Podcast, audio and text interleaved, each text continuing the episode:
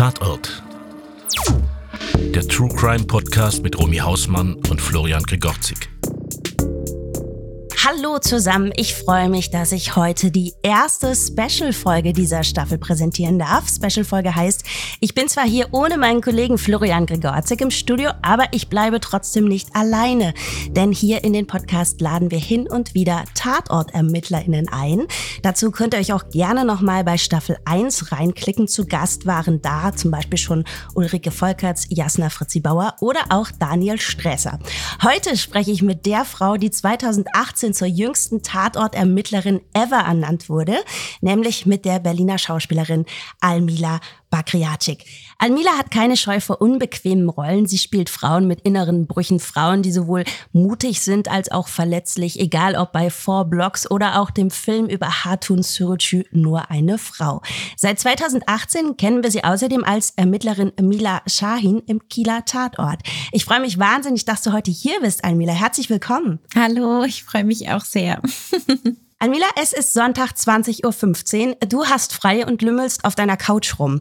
Was tust du jetzt? Du guckst dir A, den Tatort an oder B, du streamst eine Serie auf Netflix. Wenn ich vorgewarnt wurde und man mir gesagt hat, dieser Tatort wird richtig gut, guck ihn dir bitte an, dann gucke ich mir tatsächlich einen Tatort an. Und ansonsten äh, mag ich es auch einfach nur auf meiner Couch zu lesen. Sehr löblich. Ich schreibe Romane, die möchte ich dir hier ganz kurz ans Herz legen. Schalala. Oh, du lass uns doch mal über deine Anfänge sprechen. Also ich habe gehört, deine Eltern sind beide JournalistInnen und du wolltest eigentlich Diplomatin werden. Das ist ja ein recht ungewöhnlicher Berufswunsch, oder? Für eine Jugendliche. Wie, wie kam es denn dazu? Das hatte was damit zu tun, dass meine Eltern ähm, Freunde hatten, die Diplomaten waren. Und ähm, und dann kam ich halt mit ihnen in Berührung und habe ein bisschen was über ihr Lifestyle erfahren und fand das ganz toll, dass man überall parken durfte. Obwohl ich eher in einer Familie groß geworden bin äh, ohne Auto. Also meine Eltern sind immer U-Bahn und Bus gefahren, weil man es in Berlin auch ehrlich gesagt nicht braucht. Ähm, und deswegen dachte ich irgendwie, also einfach weil ich diese Vorbilder hatte, äh, dass das ein Beruf wäre, der zu mir passt. Und ich habe ja dann auch in der neunten Klasse mein Praktikum im Bundespresseamt gemacht. Und da hatte ich mit einem Auslandskorrespondenten zu tun. Und ich habe damals fünf Sprachen gesprochen, äh, heute spreche ich sie immer noch bisschen, aber nicht so flüssig wie damals. Und ich konnte dann quasi für die Reporter von CNN oder BBC oder auch Milliyet, Hürriyet aus der Türkei äh, die Akkreditierung äh, für den Reichstag und Bundestag quasi machen. Und das war jetzt so total spannend und ich dachte, das, das ist so meine Richtung damals. Ja, das klingt auch ziemlich spannend. Und man verreist natürlich auch viel ne, und kann genau. viel von der Welt sehen. Dann äh, kam es aber zu einer Begebenheit, du warst tanzen. Du warst ganz unbedarft in einem Club tanzen und jemand drückte dir einen Flyer in die Hand. Und das ist eigentlich auch der Grund, warum du zum Schauspiel gekommen bist. Stimmt das? Also ich habe vorher immer gesungen. Äh, das ist vielleicht auch noch wichtig, ähm, dass ich auch in der Flamonie gesungen habe oder auch in der Band und alles. Aber Schauspielerei habe ich mich nicht getraut zu träumen. Und im SO36, im Berliner Club, war ich damals wegen einem Konzert tatsächlich von einer türkischen Band. Und da habe ich den Flyer bekommen und habe damit nicht die Rolle bekommen. Ne? Ich hatte dreieinhalb Monate äh, ein Casting für einen Film, dessen Drehbuch ich nicht mal zur Verfügung bekam damals, weil man ja halt äh, noch irgendwie ganz am Anfang war. Und ich hatte keine Agentur, gar nichts. Und ich bin da einfach hingegangen mit dem Support meiner Eltern.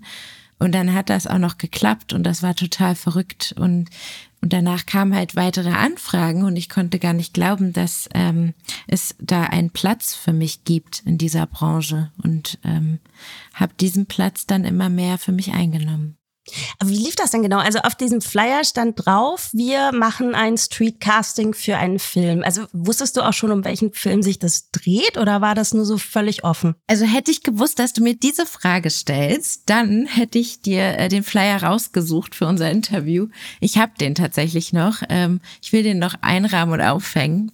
Oh ja. Ähm, da stand tatsächlich drin, äh, gesucht, ähm, Deutsch-Türkin, äh, von 16 bis 23, äh, Schauspielerei, äh, Erfahrung muss nicht sein, ähm, kann aber ist auch äh, gut und also da stand halt nur erstmal eine Typbeschreibung, äh, was sie suchen, äh, was auf ziemlich viele Menschen in, in Deutschland zutrifft. So.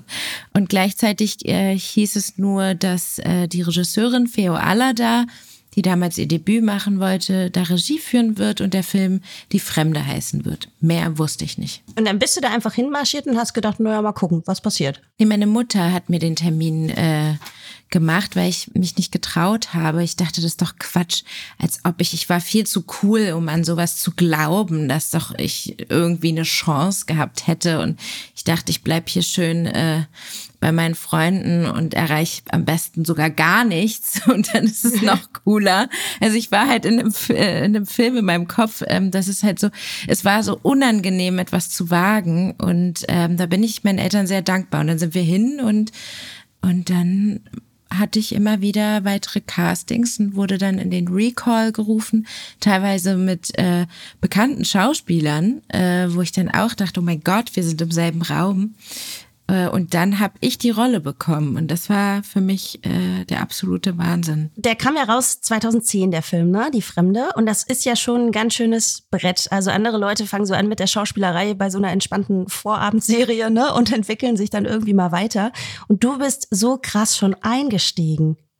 Wie war das für dich? Ich weiß nur, dass ich danach wusste, selbst wenn ich weitermachen sollte mit der Schauspielerei, dass ich äh, wählerisch sein muss bei dem, was ich äh, jetzt anreihe, weil die Kette mit so einer großen Perle angefangen hat. Ähm, musste ich auf jeden Fall um jeden Preis wählerisch bleiben. Und das Tolle war ja, ich war 17, als wir gedreht haben. Ich wurde 18 während der Produktion. Das heißt, ich hatte keine Miete zu zahlen. Ne? Also ich hatte Unterstützung von meiner Familie. Ich bin noch zur Schule gegangen. Und dadurch konnte ich auch quasi sagen, oh, ich mache dieses Jahr nur ein Filmprojekt. Und das hat sich dann quasi gut aufgebaut, so dass ich das aus finanziellen Gründen heute sagen kann. Diese Projekte, die ich habe, reichen gleichen mir quasi. Und wie war das so, weil du gerade erzählt hast, du warst ja eigentlich auch noch in der Schule, ne? Du hast so dein ganz normales tägliches Umfeld, eine, eine Normalität, ne? Mit Gleichaltrigen und gleichzeitig arbeitest du an so einem Film mit. Wie war das für dich? Wie hast du da so, so diese Grätsche geschlagen? Ich weiß noch, dass am Anfang meine Freundinnen und auch andere Schulkameraden mit mir gemeinsam aufgeregt waren, bis ich dann die Rolle auch bekam und dann hat's geklappt und ich war in der Schule bei den Shakespeare Players, da haben wir auf Englisch gespielt und da kam meine Lehrerin auf mich zu und hat mir quasi gesagt, dass ich die Rolle bekommen habe. Das haben sie total süß und liebevoll über sie quasi mich wissen lassen. Und äh, wir haben uns alle gefreut auf den Film. Dann wurde der endlich gedreht und, und dann kam der in die Kinos. Und das Ding war, dass neben meiner Schule, neben dem Friedrich-Ebert-Gymnasium, äh, das Kino die Eva Licht-Spiele sich befindet. Und, und da hing dann auch ein Plakat von Die Fremde. Und das war halt voll das Thema in unserer Schule und bei meinen Lehrern. Und mir wurde immer wieder erklärt, dass das Abitur eine Reifeprüfung ist. Und, und ich hatte irgendwie das Gefühl, immer mehr gemobbt zu werden dafür, dass wenn ich mal zu spät kam in die Schule und so, hieß es, oh, brauchst du einen roten Teppich? Oder äh, also kam dann von den Schülern und die Lehrer haben dann einfach nur gelacht. Und das fand ich so ähm, total bescheuert damals. Das weiß ich noch, dass ich dachte, boah, ich mache hier jetzt einfach nur mein Abi und dann seht ihr mich alle nie wieder und dann könnt ihr schön auf Plakate schauen. Das war so damals mein. also es war jetzt nicht so, dass du angefangen hast zu zweifeln und irgendwie gedacht hast, so, nee, vielleicht ist das doch nicht so das Richtige. Ein Glück ist das nicht passiert. Das hat sich so richtig angefühlt, am Set zu sein, diese Arbeit da zu machen. Ich habe ja danach ähm, ganz viele andere Departments auch gemacht, weil, mein, weil ich Filme herzustellen so spannend fand. Ich habe bei einem Oberbeleuchter an der Seite gearbeitet. Ich habe Ton geangelt äh, mit einem Tonmeister zusammen. Ich habe Ton gemischt. Ich habe Continuity gemacht, Szenenbild. Also ich habe schon überall quasi äh, mal reinschnuppern dürfen, was für mich heute als Schauspielerin auch super ist, weil ich den Struggle der Departments verstehen kann. Und ich weiß, äh, wenn sie sagen, sie brauchen noch eine Minute, äh, und der Regieassistent schon mit den Augen rollt, äh, kenne ich das Leid, das sie in dem Moment haben, um, um das Szenenbild fertig zu kriegen oder drehfertig zu machen. Das ist, ähm, das hat sich so richtig angefühlt, dass quasi keine Zweifel aufgekommen sind. Vielmehr das Bedürfnis, dann Regie zu studieren, Schnitt zu lernen, eine Ausbildung zu machen, äh, was Editing anging, After Effects zu lernen. Ich wollte einfach, ich bin dann irgendwann als Technik Freak total abgedriftet und habe meine ganze Zeit da rein investiert, um irgendwie Avid zu lernen und alle Shortcuts zu können und habe mich dann ähm, cool gefühlt. Das, ich finde es auch ziemlich cool. Ich bin ein bisschen verliebt gerade in dich. Ich bin nämlich auch so. Ich muss dann auch immer wissen, was so dahinter steht. Ne? Ja. Und gerade wenn man so aufgeteilt ist in der Teamarbeit und der eine sieht aber den anderen immer nicht so richtig und mhm. das Verständnis fehlt ganz oft, finde ich mega, mega sympathisch. Trotzdem Du hast es auch schon gesagt, du hast schon immer deine Filme sehr, sehr, mh, mm, ja, sehr genau ausgewählt und sehr genau hingeschaut. Du bist zum Beispiel auch 2017 mit dem Deutschen Schauspielpreis als beste Nachwuchsschauspielerin für deine Rolle in der NSU-Trilogie Die Opfer vergesst mich nicht ausgezeichnet worden. Und ein Jahr später kam dann auch das Casting für den Tatort. Trotzdem hast du dich lange nicht getraut zu sagen, ich bin Schauspielerin. Woran lag das? Tatsächlich ähm, habe ich das erst gesagt, als ich den Preis gewonnen habe, als ich den Deutschen Schauspielpreis, der ja von Schauspielern vergeben wird, äh, was für mich eine besondere Anerkennung war. Als ich den dann in der Hand hatte, habe ich es dann das erste Mal gewagt zu sagen, ich bin Schauspielerin und bin dann auch dabei geblieben. Ich, ich sage es tatsächlich immer noch. Und das war für mich einfach wichtig zu verstehen, das wird anerkannt, ich gehöre hierhin. Ähm, das ist generell auch ein Prozess äh, für mich gewesen, weil ich ja nicht in Berlin geboren bin, sondern mit fünf hierher gezogen bin. Es war halt immer so Thema für mich, ähm, rauszufinden, werde ich hier akzeptiert oder nicht, weil wenn nicht, dann gehe ich in eine andere Gruppe oder ich, ich bewege mich weiter oder ich versuche mich anzupassen. Und, und das hat sich halt angefühlt wie eine dicke, fette Umarmung von der Filmbranche. Und dann dachte ich, okay, ich, ich mache weiter und ich fange jetzt wirklich an zu träumen. Und erst dann haben dann die großen Projekte wirklich angefangen. Und bevor du die Zusage hattest für den Tatort, musstest du ja auch da erstmal zum Casting. Die haben ursprünglich gesucht eine Frau Ende 30 und die sollte eine Schwedin spielen. Jetzt bist du davon ja so ein bisschen entfernt.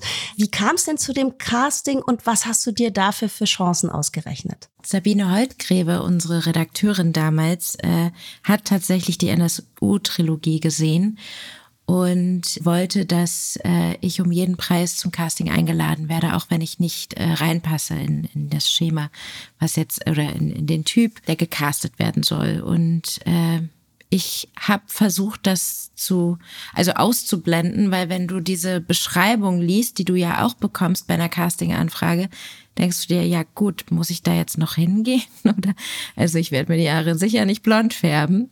Und und dann war ich da und es hat so gut funktioniert, auch mit Axel. Für mich ist es ist wirklich ein Traum, mit Axel zu spielen. Das ist, das tut mir so gut. Das tut auch meiner Seele einfach gut. Es ist nicht einfach nur Arbeit und wir funktionieren gut und äh, wir sind gemeinsam erfolgreich, sondern ich verbringe wahnsinnig gerne Zeit mit diesem Menschen. Und das bedeutet mir so viel, weil dann können wir besondere Dinge herstellen. Und deswegen genieße ich die Arbeit mit Axel sehr. Und ich, ich vertraue ihm halt auch äh, so sehr, dass ich keine Angst vor Spannungen habe, die auch mal entstehen können unter Zeitdruck am Set. Und, und stattdessen war das auch oft äh, eine hilfreiche Spannung, die uns dann quasi aufgestellt hat, wodurch wir dann gut durch den Tag gekommen sind. Und ja, also ich bin wirklich sehr, sehr dankbar, dass diese Rolle ähm, zu mir gekommen ist und ich sie ausfüllen durfte. Hattest du denn vorher schon irgendwie Berührungspunkte mit dem Tatort? Also hast du das dir selber angeschaut oder hast du das als Kind irgendwie so? Also bei mir war es zum Beispiel so, ich bin immer so mhm. heimlich aus dem Bett wieder gerobbt, Sonntagabends, mhm. und habe mich so vor die verschlossene Wohnzimmertür gesetzt und habe dann so Tatort als Hörspiel mir reingezogen. Hast du sowas auch gemacht oder, oder kanntest du das gar nicht so richtig? Ja, ich kannte Tatort auf jeden Fall. Ähm, viele meiner Freunde in Wilmersdorf und Charlottenburg haben das geguckt und auch mit ihren Familien. Und wenn ich dann mal zu Besuch war, haben wir das zusammen geguckt oder also wenn ich jetzt als Jugendliche zurückdenke an die Zeit, ähm, dann war das oft eher mit den Familien meiner Freunde der Fall, dass wir das geguckt haben.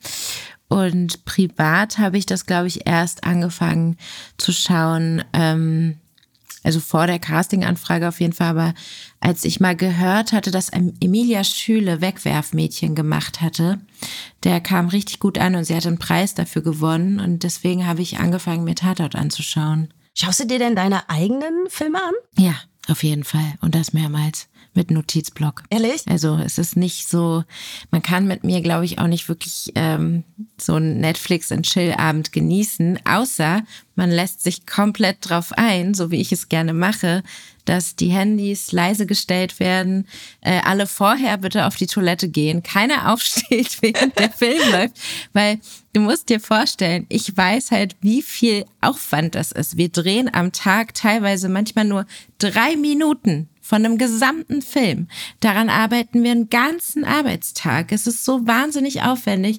Und dann, wenn du, wenn du quasi für, für, für eine Minute aufstehst und gehst, dann ist da fast ein halber Arbeitstag weg von uns, den du dann in dem Moment nicht siehst. So. Aber so geht's mir auch mit Zeichentrickfilmen und anderen Filmen. Es ist nicht nur mit eigenen Filmen so, äh, weil ich es auch schon als Kind geliebt habe, mich in Filmen äh, zu verlieren. Ich habe auch mit Filmen Deutsch gelernt, äh, mit VHS-Kassetten. Und deswegen verbinde ich sehr viel ähm, damit. Und äh, ja, aber also mein, mein Partner zum Beispiel, der genießt das, äh, mit mir Filme zu schauen, weil er halt eine ähnliche Art hat. Aber für meine Schwester zum Beispiel ist das sehr anstrengend mit mir. Und wie ist das denn, wenn du gerade sagst, du sitzt da mit deinem Notizblöckchen? Was schreibst du denn da drauf? Ich schreibe mir ähm, Momente auf, die mir aufgefallen sind, ähm, was, wenn ich mir denke, oh, das hätte man besser machen können oder es inspiriert mich. Manchmal schreibe ich mir, mache ich mir Notizen beim Spiel meiner Kollegen, äh, was ich jetzt bei unserer letzten Serie ganz oft hatte. Ähm, wir haben die Kaiserin auf Netflix rausgebracht und das, äh, wir haben gestern erfahren, dass wir die zweite Staffel machen dürfen und das war ein ganz, ganz toller Erfolg. Und bei diesem Projekt ähm, habe ich halt auch viele Notizen zu meinen Partnern gemacht, weil ihr Spiel mich so inspiriert hat. Und das lässt mich auf andere Ideen noch kommen. Und das ist halt für mich das beste Szenario, was passieren kann. Jetzt spielst du seit inzwischen vier Jahren die Ermittlerin Mila Shahin und die kommt ja so ganz am Anfang von der operativen Fallanalyse vom BKA in Berlin nach Kiel. Wie würdest du Mila denn beschreiben und was findest du besonders spannend oder herausfordernd an der Rolle? Ich finde, Mila verändert sich die ganze Zeit für mich und wird immer spezifischer von Tatort zu Tatort. Und ich finde es auch toll, dass wir uns mittlerweile auch trauen, äh, sie vollständig als äh, Partnerin zu zeigen.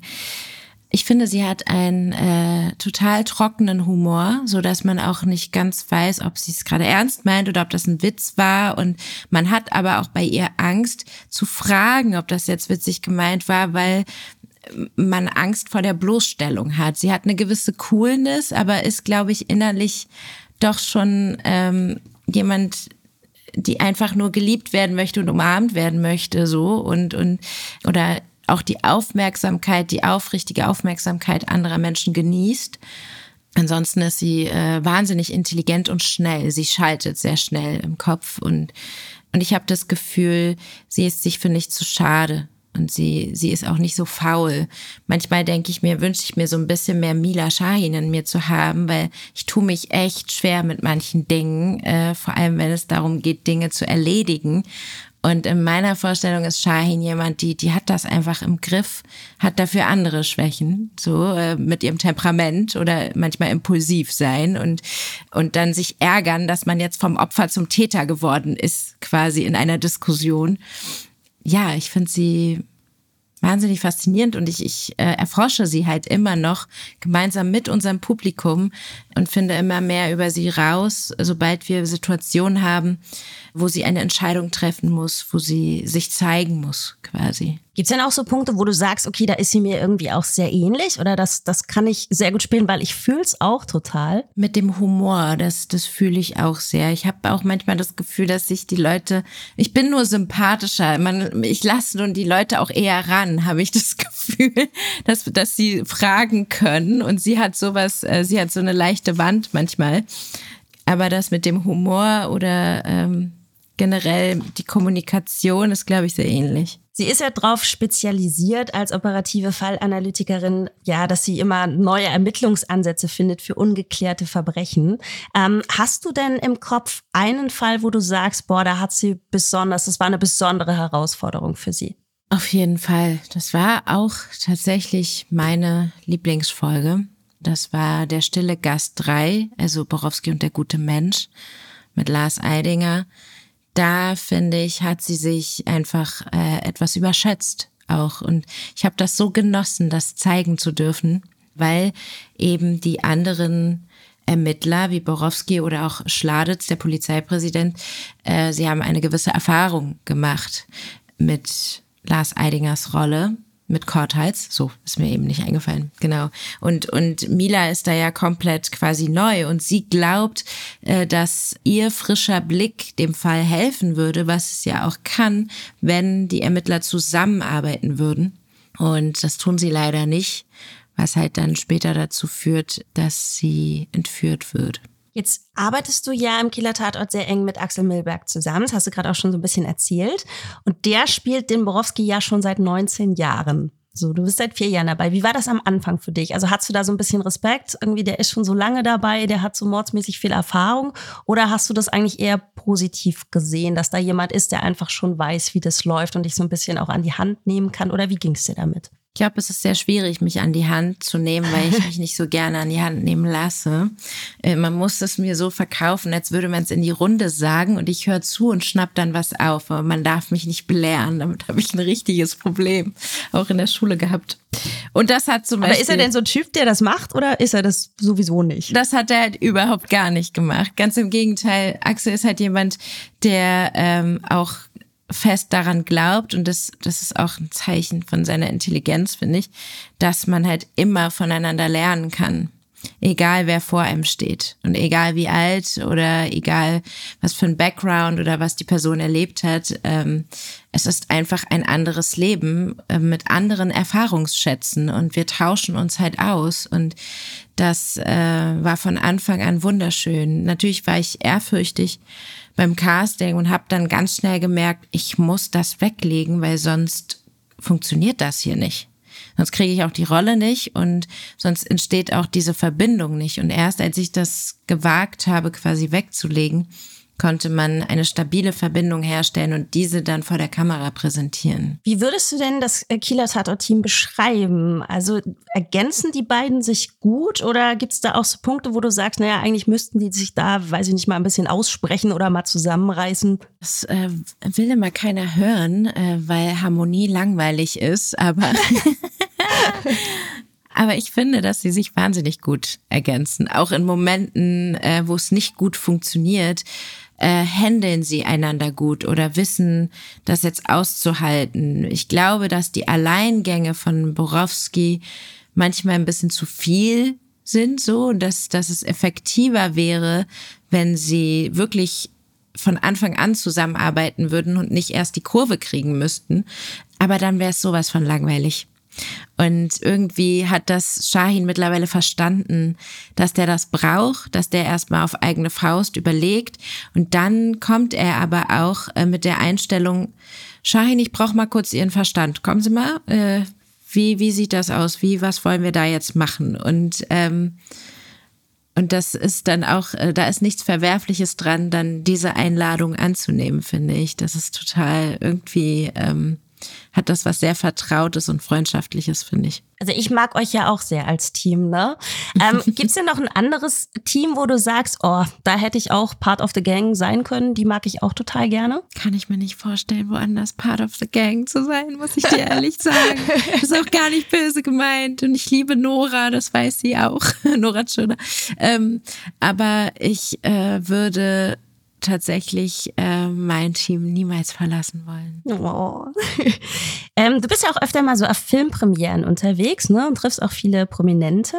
Gibt es denn da vielleicht auch mal so den ein oder anderen Tatort-Fan, der dich vielleicht auch überrascht, der dann irgendwie kommt und sagt, hey Amila, ich liebe das Kieler Tatort-Team, ich gucke dann immer, wenn ihr lauft. Ähm, was ich ganz toll finde, ist, dass äh, Freddy, also Frederik Lau, äh, mir jetzt schon öfter Komplimente gemacht hat dass, und gesagt hat, dass er halt mit Annika zusammen äh, unseren Tatort immer guckt.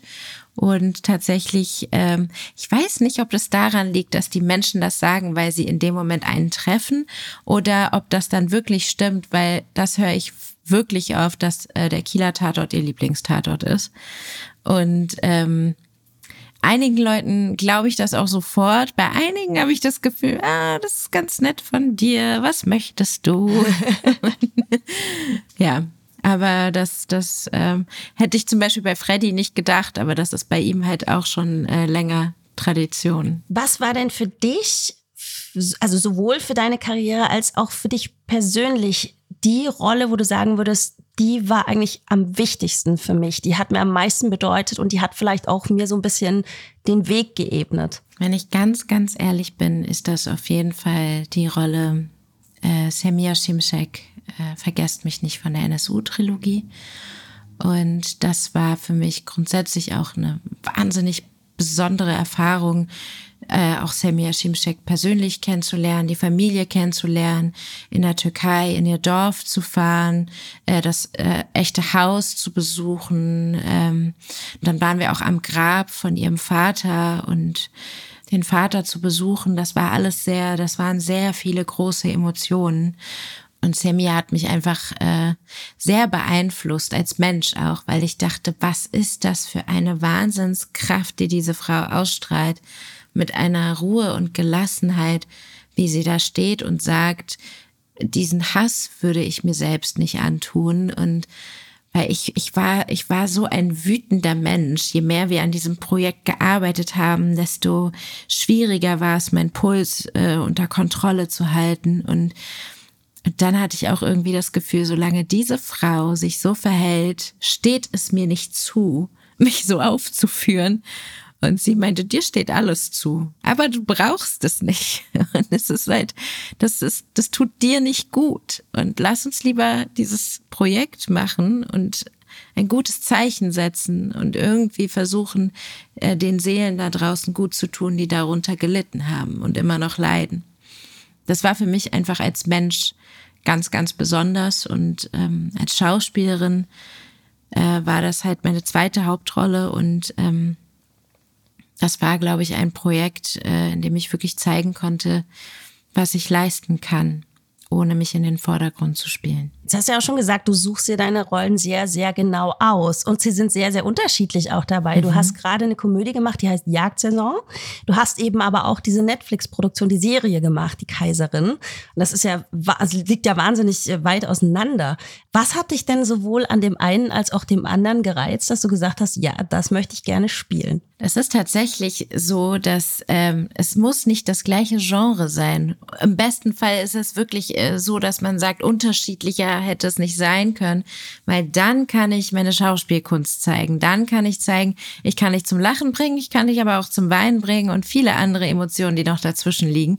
Und das war für mich wahnsinnig toll, als ich dann das Projekt von Jagdsaison bekommen habe und mir durchgelesen habe und nonstop lachen musste ich. Es war wirklich ein Lachmarathon in meinem Wohnzimmer, allein schon beim Lesen. Und da dachte ich einfach, das ist, das ist wahnsinnig gut. Und es ist für mich immer die Qualität des Buchs, was mich dahin zieht. Und, und dann auch noch zu sehen, ähm, das Gefühl zu kriegen, hier arbeiten wirklich wahnsinnig gute Leute dran und der Cast war so gut besetzt und ich war sofort Feuer und Flamme für dieses Projekt. Und bei Die Kaiserin hatte ich das Gefühl, hier ist eine Reunion von Best of Germany in allen Departments. Und, und wenn wir, wenn wir etwas, wenn wir zum Beispiel Sissy verfilmen, dann möchte ich in dem Team mitspielen, wo ich das Gefühl habe, das werden die Besten sein, die da dran arbeiten. Und ähm, das Gefühl hatte ich die ganze Zeit über beim Drehen und ähm, jeder ist in die Überstunden gegangen und das war, das war krass, mit wie viel Leidenschaft und Herz äh, die Menschen da rangegangen sind. Und für mich ist es, glaube ich, grundsätzlich wichtig, dass die Projekte gut sind, die Bücher Sinn ergeben und ähm, die Dialoge interessant gestaltet sind, weil dann bin ich inspiriert und dann habe ich Lust, dem meinen Mehrwert zu geben. Aber du bleibst hoffentlich auch dem Tatort treu, ne? Du hast Auf jeden ähm, Fall. sehr gut. Äh, du hast in einem Zeitungsinterview hast erzählt, dass du dir auch vorstellen könntest, mit dem Tatort alt zu werden. Ähm, ich stelle mir das ganz lustig vor. Also kannst du dir das vorstellen? Mila Schein ist dann irgendwann 60, macht immer noch auch ihre Stunts. Ich habe auch gehört, dass du das alles immer selber machst oder meistens selber machst. Ja. Kannst du dir das vorstellen? Wie ist Mila dann, wenn sie, weiß ich nicht, 60 ist? Ach, das wäre so toll. Das wäre schon ein Traum, weil äh, Romy, ich sag's mal so, dann würdest du mich da sehen mit 60 und sagen, ich habe die damals äh, mit 30 interviewt, ja, und so lange sehen wir sie jetzt schon im Fernsehen. Also das ist halt schon eine Zeitspanne, die die einfach für sich allein schon äh, der Wahnsinn ist und ich weiß nicht, ich ähm, wünsche mir das so, dass man, ich, ich mag Beständigkeit, ich mag Routine, ich bin auch Krebs vom Sternzeichen. Und deswegen diese, diese Rastlosigkeit, die ich in der Arbeit habe, die ist manchmal nicht ohne. Und beim Tatort ist es so schön, man kommt da an, es ist fast immer dasselbe Team und wir sind so ein eingespieltes Team auch. Und es ist einfach wie Familie. Es ist, man kommt dahin und hat eine gute Zeit und verdient auch noch Geld dafür und dann kommt man nach Hause. Also anstrengend ist es natürlich auch, aber also der Verschleiß ist viel weniger als bei anderen Projekten tatsächlich. Aber ich kann mir auch vorstellen, dass gerade so die Kombination wahrscheinlich auch spannend für dich ist. Ne? Du kannst in deinen anderen Rollen ähm, bist du immer wieder jemand anders Mhm. und gleichzeitig hast du aber auch ähm, dieses Team und diese Familie und diese sichere Bank. Ne? Total, total. Ja, das kann ich mir vorstellen. Vielen, vielen Dank, Almida. Das war wunder, wunderschön mit dir. Ich bin ein bisschen verliebt. Ähm, ganz viele Grüße an Axel Milberg, in den bin ich auch ein bisschen verliebt, aber den hatte ich noch nicht im Interview. Das richte ich dem aus. Schick den bitte Dank, vorbei. So viel Spaß gemacht. Ja, das Vielen, ich. vielen Dank dir. Tschüss, Romy. Ciao. Bye, bye. Ciao.